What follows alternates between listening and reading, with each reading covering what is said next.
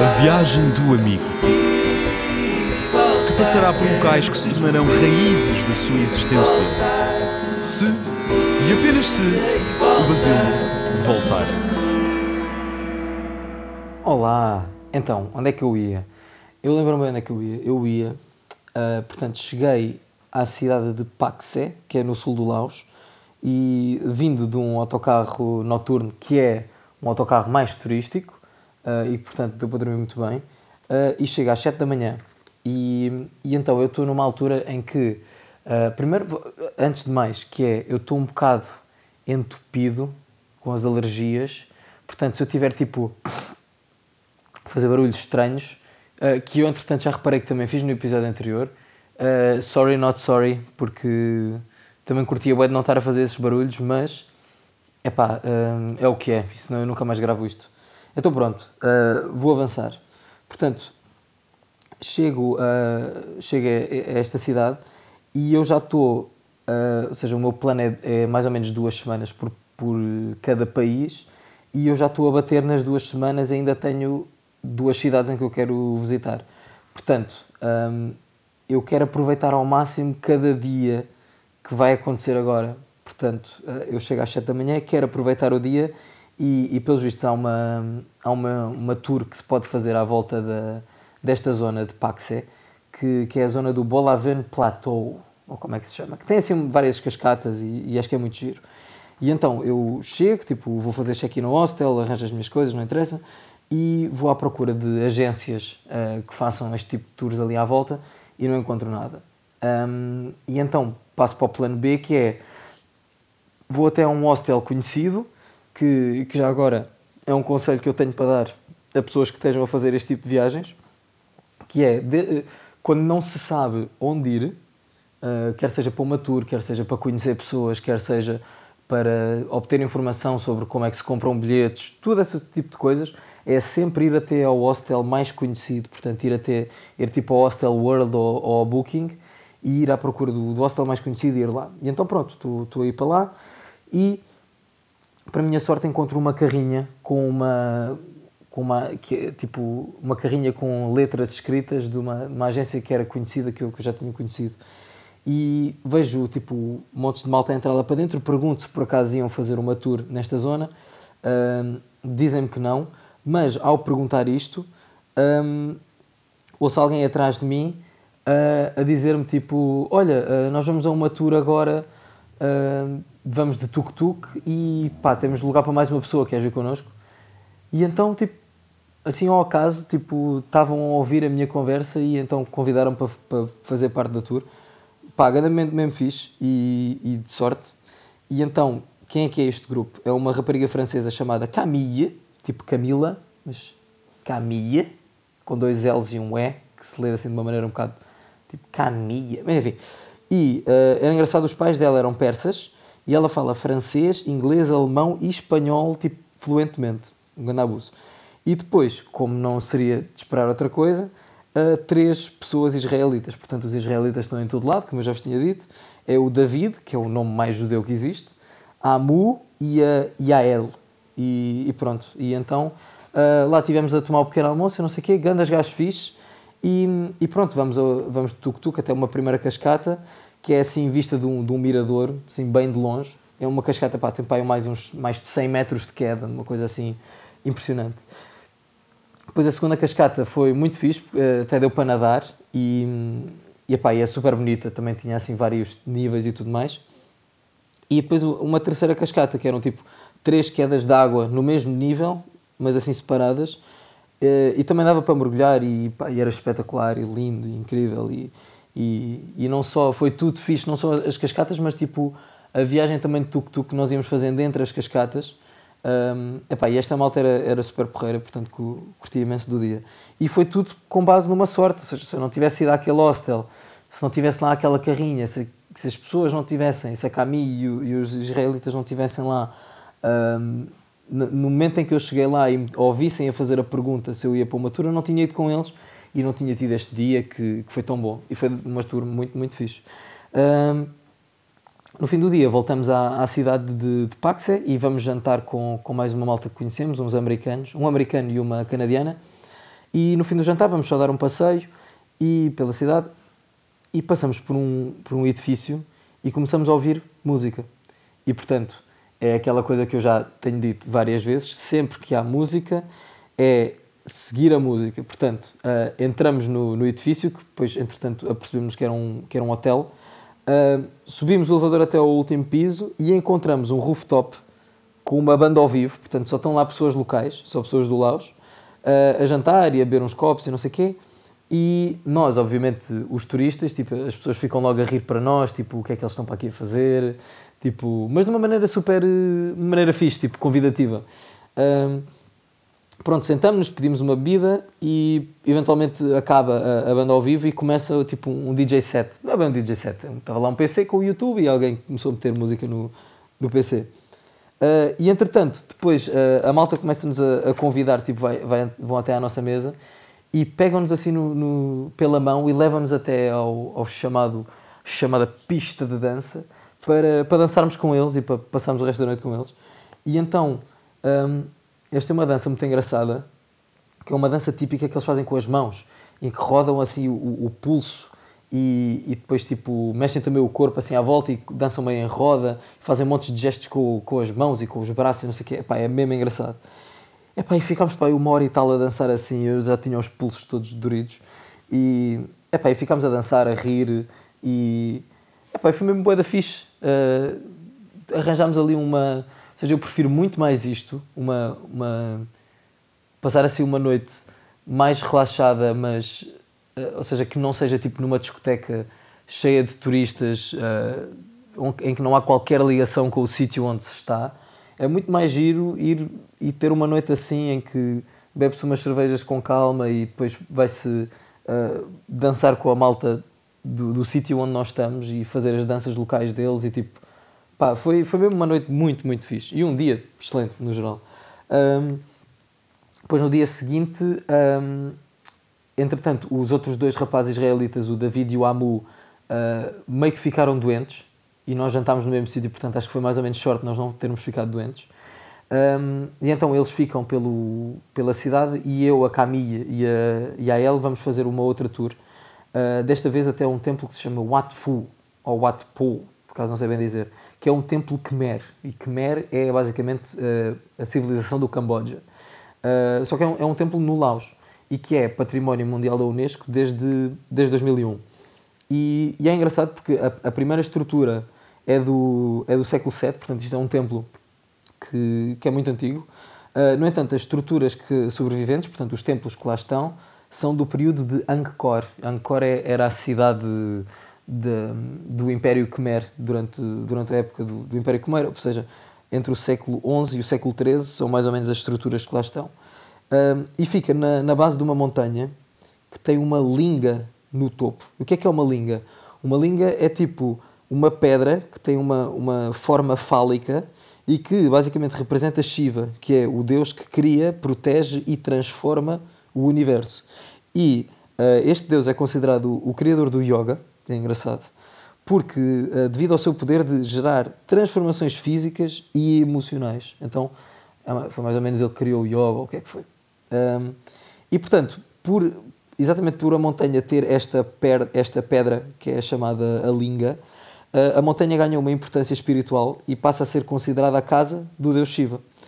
E, e como o rio Mekong passa ali tipo a 6 km do templo, um, este rio passa a representar o rio Ganges. E então pronto, uh, toda esta zona era super sagrada na altura um, e, e, pronto, fomos, fomos visitar o, o templo. E quem é que eu encontro? Quando estou a visitar o templo, encontro a Catarina. Não sei se vocês se lembram, mas era a senhora de 69 anos que fez o trek comigo e com a Adar, aquele trek de dois dias durante a, a, pela selva em Long. E ela estava lá sozinha, tipo, a visitar o templo também, e encontrei e foi mesmo fixe, porque ela é uma querida. E, e pronto, vamos ver o, o, dito templo, que tem assim, umas estruturas gêmeas pá, super bonitas e, e, muito, muito bem preservadas. Um, e depois também tem, tem no fim tem assim, uma, uma, uma escadaria em ruínas, e que passa assim pelo meio das duas estruturas e que leva a um santuário lá em cima. e o santuário era bem tipo vivo, ou seja, havia mesmo tipo imensas pessoas lá a rezar e, incenso, tipo queimar incenso e havia todo um, todo um ambiente assim espiritual uh, à volta disto e pá, foi muito, muito fixe. Uh, pronto, depois voltamos ao tuk-tuk, uh, paramos à beira do rio para tirar umas fotos e não sei o quê, almoçamos também à beira-rio e, e depois vamos, vamos até uma outra escadaria enorme que, que leva, que no topo tinha um, um Buda gigante e também um templo assim colorido e muito giro.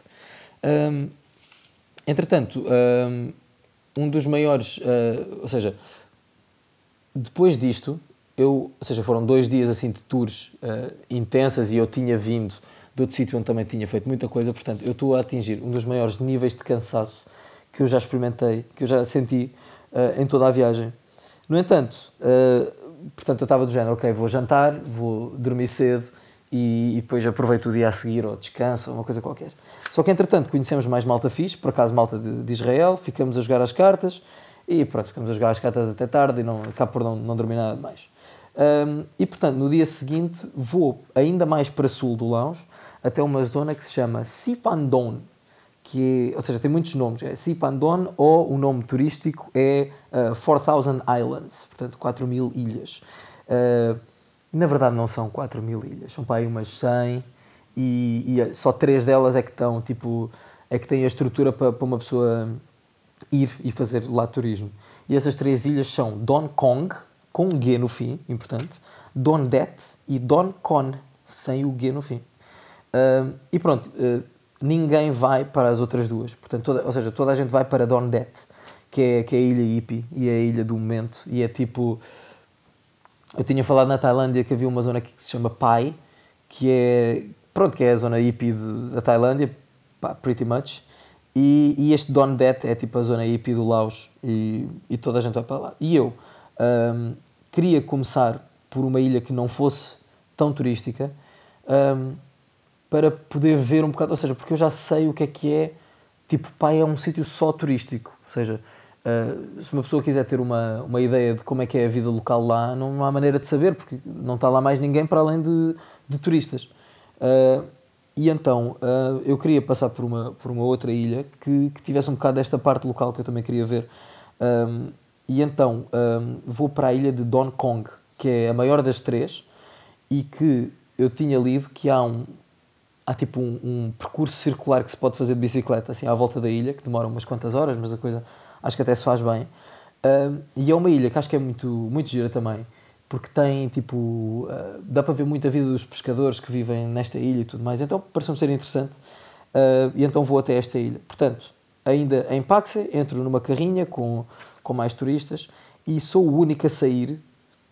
Uh, portanto, tipo, estamos a fazer uma estrada que eventualmente vai dar às ilhas todas. Eventualmente, obviamente, temos de barco, mas eu sou o primeiro a sair num, num porto e toda a gente fica tipo, de género, onde é que este gajo vai? Tipo, Uh, nunca ouvi falar de, dessa ilha de Hong Kong, tipo, porque toda a gente só ouviu falar de, de Don Det.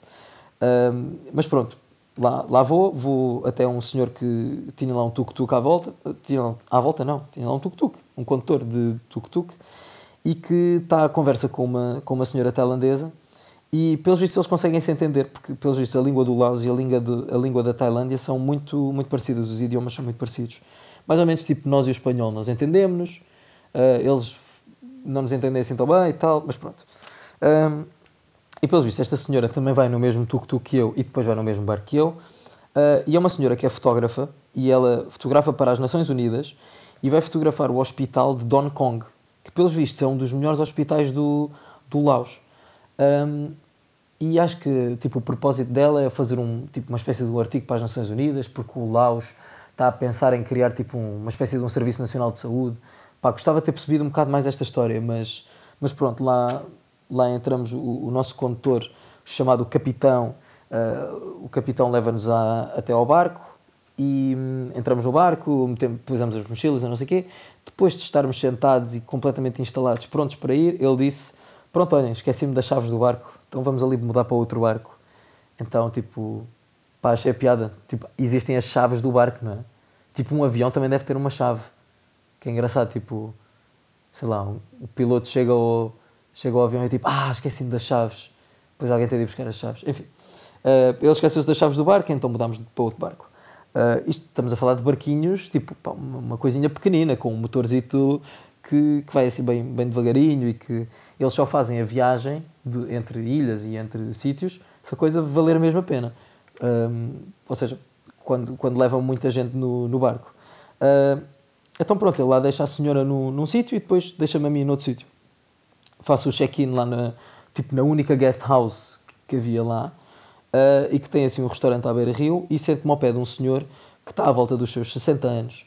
E ele é um senhor, ou seja, descrevendo-o fisicamente, ele tem tipo à volta de pronto, 60 anos, né? é alto, magro, tem cabelos brancos, assim, cabelo curto, assim uns óculos hippies à John Lennon e pronto, sempre a, sempre a fumar um cigarro. E chama-se Joe, é o Joe, é irlandês, uh, vive no sul de França já há uns 30 anos e fala inglês, francês, alemão e espanhol também. Fala tipo as línguas todas que fala também a, a Camille. Uh, e o principal motivo que, que me. Pronto, eu já tinha falado sobre isto. O principal motivo que me traz aqui a esta ilha é não ir diretamente a Dondette e fazer o tal percurso circular de bicicleta. Só que, entretanto, está um, está um calor horrível e o meu amigo, uh, meu amigo Joe, diz-me para, para não ir agora, eu que vá dormir uma cesta e, e depois logo me empresta a sua bicicleta para eu ir tipo, no fim do dia.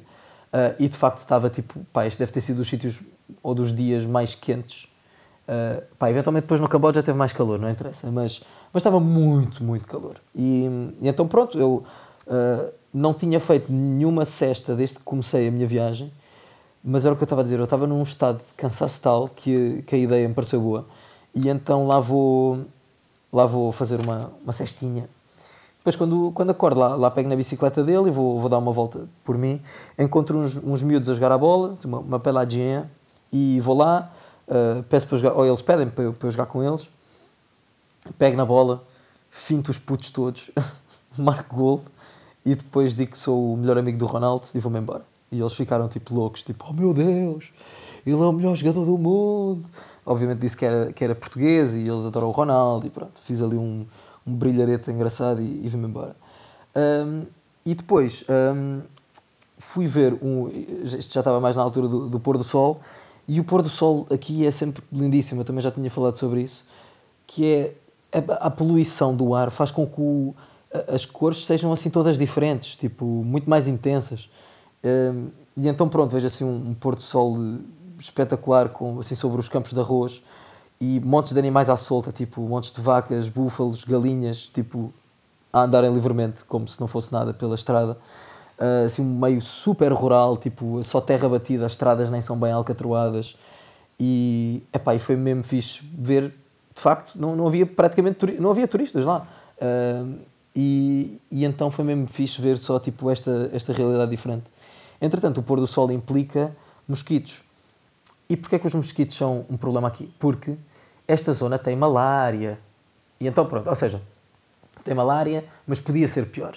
Uh, o que eu quero dizer com isto? Não é a época das chuvas. Durante a época das chuvas, esta zona é, é, perigosa de estar lá porque o risco de malária é ainda mais elevado, mas eu, a consulta do viajante que eu, que eu fiz cá em Portugal antes de ir para, para o Sudeste Asiático, eles disseram olha, o sul do Laos e o norte do Camboja são zonas que têm malária, portanto, nós aconselhamos-te a levar o chamado Malaron, que é o uh, preventivo da, da malária, e então eu estou a tomar o, o chamado Malaron. E, mas, ou seja, então estou. Uh, os cuidados que se tem de ter é tomar este Malaron, que se toma tipo uma vez por dia. Uh, ou seja, começa-se a tomar uns dias antes de ir para a zona de risco, depois toma-se todos os dias e depois, no fim de sair da zona de risco, ainda se toma durante mais uma semana, acho eu. Um, e então, pronto, os mosquitos estão muito mais ativos no, no nascer do sol e no pôr do sol. Uh, e então, pá, já estou a sentir os mosquitos todos à minha volta, eu cheio de repelente, e, pá, mas na mesma vou, vou-me embora. E vou jantar com o Joe. Portanto, chego ao pé do Joe e o Joe é uma personagem espetacular. O Joe diz-me que é alcoólico. Assim, tipo, só para começar a conversa. E eu pergunto porque é que ele, porque é, que ele é alcoólico ou como é que isso aconteceu, e ele diz-me que ele, ele diz-me que é alcoólico porque é legal. E, e eu não percebi porque é, que, porque é que ele me estava a dizer isso. E então depois ele lá me contou um bocadinho da vida dele e ele disse-me que antes consumia tipo, todo o tipo de drogas, mas deixou-se disso, que, mas, ou seja, deixou-se, antes ele tomava muitas drogas, era toxicodependente, mas depois deixou-se das drogas, mas continua a precisar de qualquer coisa, que era o que ele estava a dizer. E então, uh, de vez em quando fumam uns baseados, uh, uma maconha, e, mas pronto, o álcool, por ser legal, acaba por ser aquele que, que o satisfaz. Um, e então teve-me a contar que quando, quando tinha 18 anos, portanto no fim dos anos 70, início dos anos 80, ele foi fazer o chamado Hippie Trail que havia na altura, que é um, começando na Índia, indo para o Nepal a seguir, portanto Índia, Nepal, Paquistão, Afeganistão, Iraque, Irão, Síria, Turquia, ou seja, os países todos desde o Paquistão, que, é, que fica no, no oeste da Índia, portanto, uh, tudo a partir daí até a Europa. Um, e então foi nessa altura em que ele era toxicodependente e tomava, teve-me a dizer, ópio, heroína, cocaína, tudo o que ele encontrasse. E então, quando regressou, tinha 45 quilos uh, e esteve internado durante 3 meses no hospital um, para recuperar. E ao lado dele tinha lá um, um miúdo, também com 18 anos, tipo igual a ele, que tinha feito a mesma viagem que ele. Uh, e este miúdo morreu.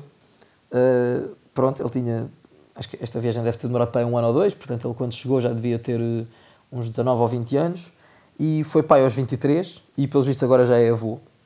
Uh, e depois, durante, durante muitos anos não, não bebeu, mas, uh, mas agora voltou, voltou à vida. Uh, e então ele teve-me a dizer que o, o, estilo de viajar dele, que é um, é um estilo de, de, viajar que eu já encontrei muita malta, especialmente malta mais velha ou que já está a viajar há muito tempo, acaba por viajar assim, que é eu estou a viajar de uma maneira tipo frenética, não é? Ou seja, tipo, eu, a minha ideia é conhecer muito, muito, muito, muito, então eu viajo, uh, tipo, eu fico dois, três dias num sítio, às vezes menos, e parto para outro sítio.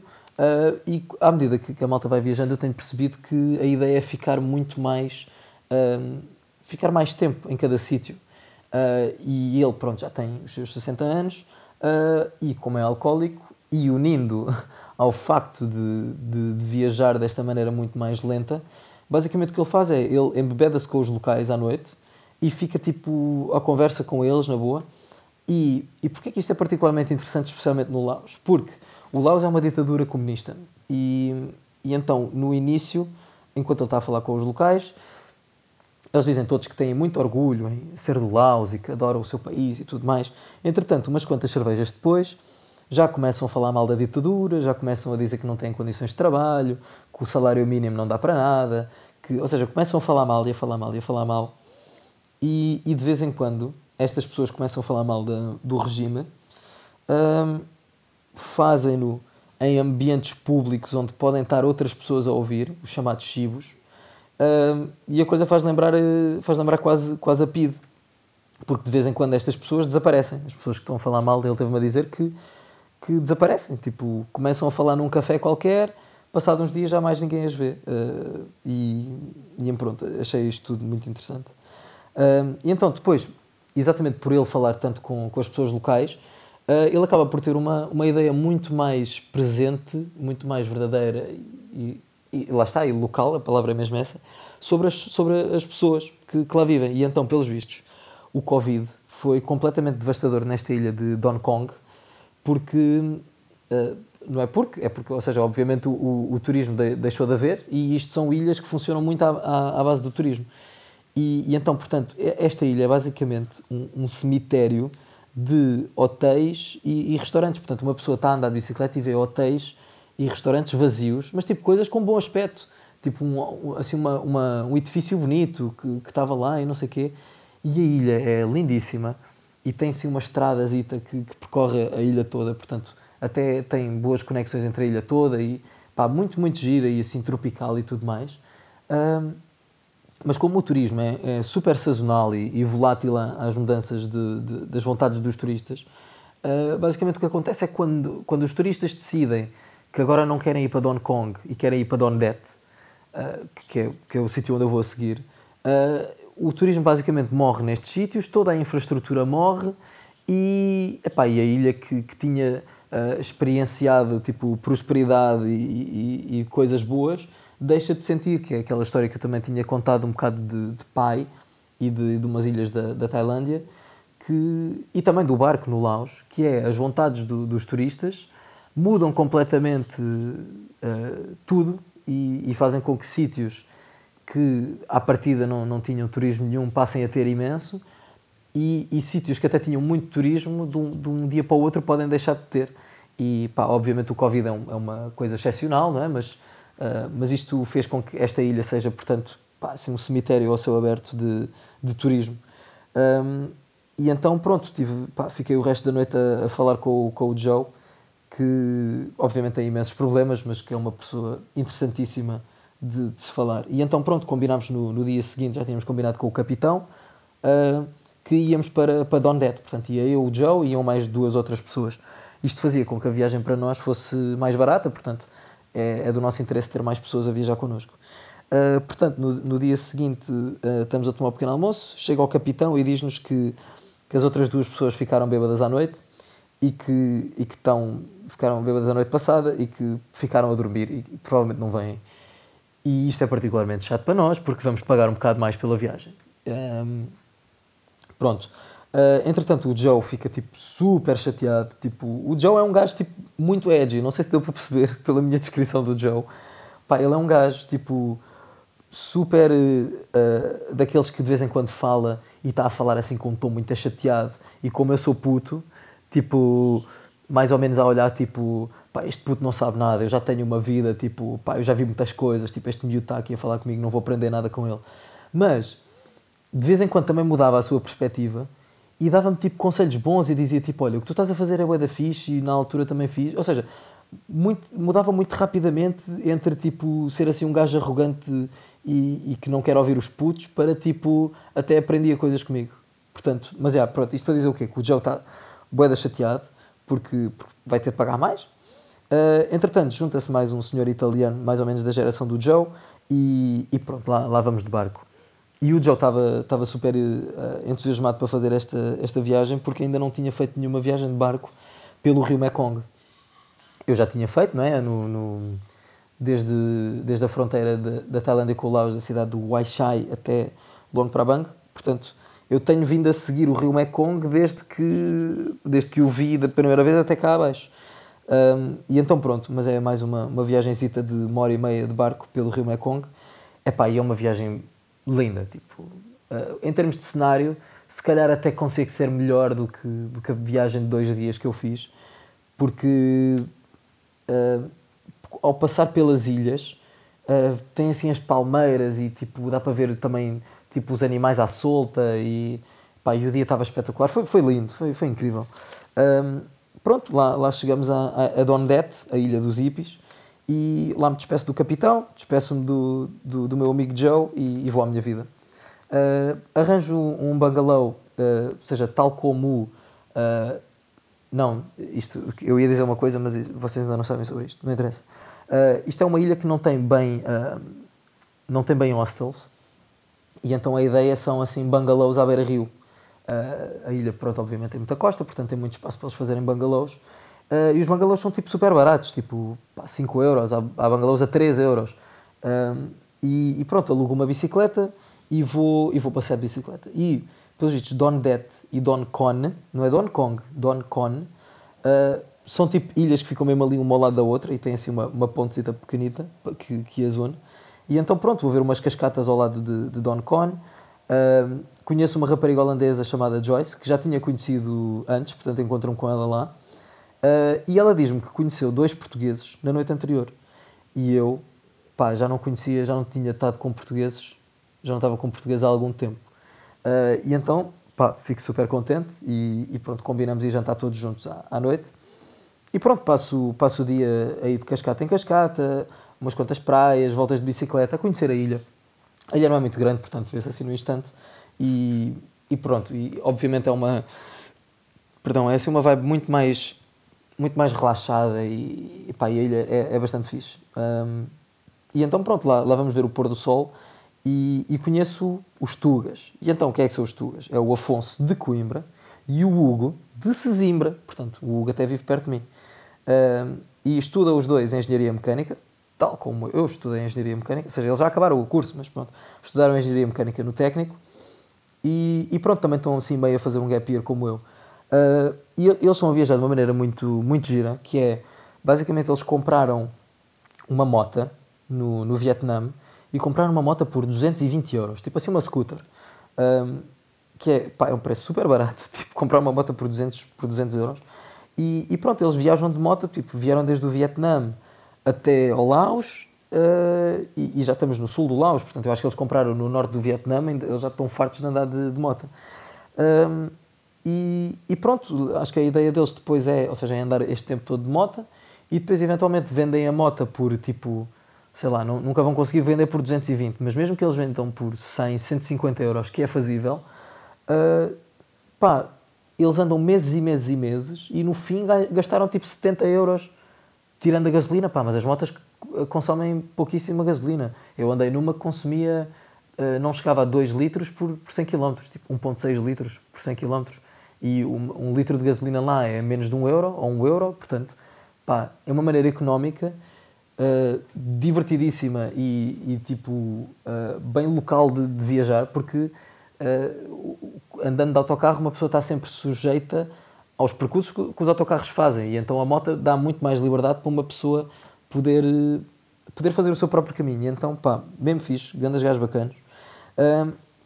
Entretanto, estamos lá a jantar e não sei o quê, falam-nos de uma festa que ia haver na, na ilha e nós, pá, eu meto-me na, na minha bicicleta, eles metem-se na moto e vamos à procura da festa. Eu, sinceramente, não estava a apetecer muito ir, uh, porque estava pá, um bocado cansado e também porque já estava mais ou menos a ver que tipo de festa é que ia ser, portanto, não ia ser uma coisa tipo muito local, ia ser só tipo, pá, cheio de turistas e ingleses bêbados e pá, não me estava a apetecer nada. Uh, pá, mas estou com a malta ali e vamos deixar, vamos ver o que, é que acontece. Pronto. Vamos à procura da, da festa, não encontramos nada e, e, vamos até, até uma praia, que pelo visto é a praia onde a malta se, se junta. E aqui é que eu encontrei o, Woodstock, é? encontrei os hippies todos, tipo assim, com uma mega fogueira, uh, todos a, tipo, a passar música techno, a falar, a tocar guitarra. Um, e, epá, e pronto, tipo, o ambiente é engraçado, mas não é bem isso que eu estou à procura. Não, não... Fiquei ali um bocado a falar com a malta, mas, pá, mas o techno irrita-me bem, eu não consigo, pá, não, não consigo estar ali num ambiente em que eu estou a tentar falar com alguém e está tipo. Epá, é tipo fogo, deixa-me pensar uma beca. Tipo. Um, então pronto, vou-me vou embora. E no dia a seguir enfrento uma, uma situação de precariedade enorme, porque eu só tinha marcado quarto para uma noite, que foi a noite que eu, que eu, tinha fica, que eu fiquei, e depois uh, não, está, não tenho dinheiro vivo, portanto não tenho keep, uh, e ninguém aceita cartão ali à minha volta, portanto eu tenho de mudar de sítio para, para ficar a dormir no, no, dia seguinte, e estou muito longe, ou seja, eu, eu estou no, num sítio da ilha que é muito longe do, do sítio onde, onde eu posso arranjar dinheiro e tô, epá, basicamente estou na outra ponta da ilha. Basicamente foi uma, uma escolha um bocado parva que eu fiz. Mas, uh, e então, não tenho dinheiro sequer para alugar uma bicicleta. E atenção, estamos a falar, uma bicicleta custa 1 euro. Eu aluguei uma bicicleta por 80 cêntimos aqui, para o dia todo. E eu não tinha 80 cêntimos na moeda local. Portanto, eu não tinha dinheiro vivo. Uh, e então tinha de ir a andar até à outra ponta da ilha para ir buscar dinheiro, para eventualmente arranjar um outro sítio para ficar a dormir, para alugar uma bicicleta eh, para passear pela ilha. E então pronto, lá 40 minutos a pé, com a mochila às costas, com calor uh, bem forte. Eu ainda foi, epá, ainda foi de manhãzinha, mas, mas o sol estava assim bem forte. Mas, mas tranquilo, vou ouvir música e, e lá chego ao, outro lado da ilha. Uh, ah, também não tenho comida nem água, portanto, acho que tinha tipo umas bolachas, mas não tinha água nenhuma. Uh, e portanto, ou seja, eu não tinha dinheiro, não tinha comida, não tinha água, não tenho sítio para onde dormir, não tenho bicicleta. Portanto, situação mais precária possível, mas Pronto, lá vou, lá vou até a esta zona e troco dólares, que tinha, tinha dólares, e troco por, por keep. Um, e como eu estou quase a ir embora do, do Laos, este é o último sítio onde eu vou estar no Laos, uh, preciso de fazer as contas de quanto dinheiro é que eu quero trocar, porque não me dá jeito de estar a trocar imensos dólares por keep, e depois fico com imenso dinheiro do Laos no Camboja que não me serve de nada. E então faço ali as continhas todas em que o dinheiro tem de dar para acomodação, ou seja, tem de, ter, tem de ficar a dormir esta noite, tem de dar para uma bicicleta, tem de dar para o almoço de hoje, tem de dar para o pequeno almoço da manhã e de comprar viagem de barco e autocarro até ao Camboja uh, e também o visto da fronteira para o Camboja. Então lá troco uns quantos dólares por, uh, por keep e, e, pronto, consigo arranjar, eu consigo arranjar uma bicicleta por 50 cêntimos para o dia inteiro. Se a bicicleta era boa, Claro que não, mas era uma bicicleta, pá, dava perfeitamente. Uh, consigo arranjar um quarto com uma cama de rede por 4 euros, almoço por 90 cêntimos e vou, pá, e pronto, e passo o resto do dia na praia, uh, onde estão lá os meus amigos portugueses, portanto volto a encontrá-los. Uh, epá, e pronto, passo o, dia do, passo o resto do dia na praia, depois vou descansar para a minha, para a minha cama de rede, uh, fico a ouvir música, a ler, escrevo o podcast e gravo o podcast, uh, atualizo o Insta, epá, tenho ali um, um tempinho para, para descansar que eu também precisava. Uh, e, e pronto, lá, lá vou, tipo, ia tomar banho. E o que é que acontece? A casa de banho é, é praticamente malária, ou seja, é só mosquitos, portanto, eu fico dois dias inteiros sem tomar banho, porque a casa de banho onde eu tinha ficado também era cheia de malária. Tipo, e depois é uma coisa engraçada que é o, o chamado backpacker é, tem a vibe, tipo, tem, tem a mentalidade tipo, yeah, man, tipo, pá, não, não preciso planear muito, tipo, man, tipo, o plano é ir andando e tipo, o plano é não ter plano, estão a ver? E é tipo, ok, fixe, mas primeiro eu não curto das pessoas que não têm plano nenhum e também não curto as pessoas que têm todos os planos. Portanto, tipo, não tenhas plano. Ou seja, uh, permite ser flexível, mas, uh, mas pá, dá jeito de ter algum plano. E então, porquê é que eu estou a dizer isto? Porque estamos num sítio com malária. Eu não conheci ninguém, eu repito, nenhuma pessoa que tivesse a tomar cenas para a malária. Eu não conheci ninguém que tivesse a dormir debaixo de uma cama de rede. Eu não conheci ninguém que tivesse a usar repelente. Ou seja, tipo, até certo ponto eu fico de género, será que eu estou tipo a exagerar? Ou tipo, mas tipo, não estou, porque é malária. É uma doença. Tipo, é malária, só o, nome assusta. Só, tipo, à partida. Então ninguém está preocupado. Ninguém faz estas coisas e. Epá, e pronto, eu, eu, eu curti o não apanhar malária, então. Uh, pá, prefiro passar uh, se calhar dois dias em que eu não tomo banho do que entrar numa casa de banho e ser picado por 1500 mosquitos e pronto, agora vou, vou apanhar malária. Pá, enfim.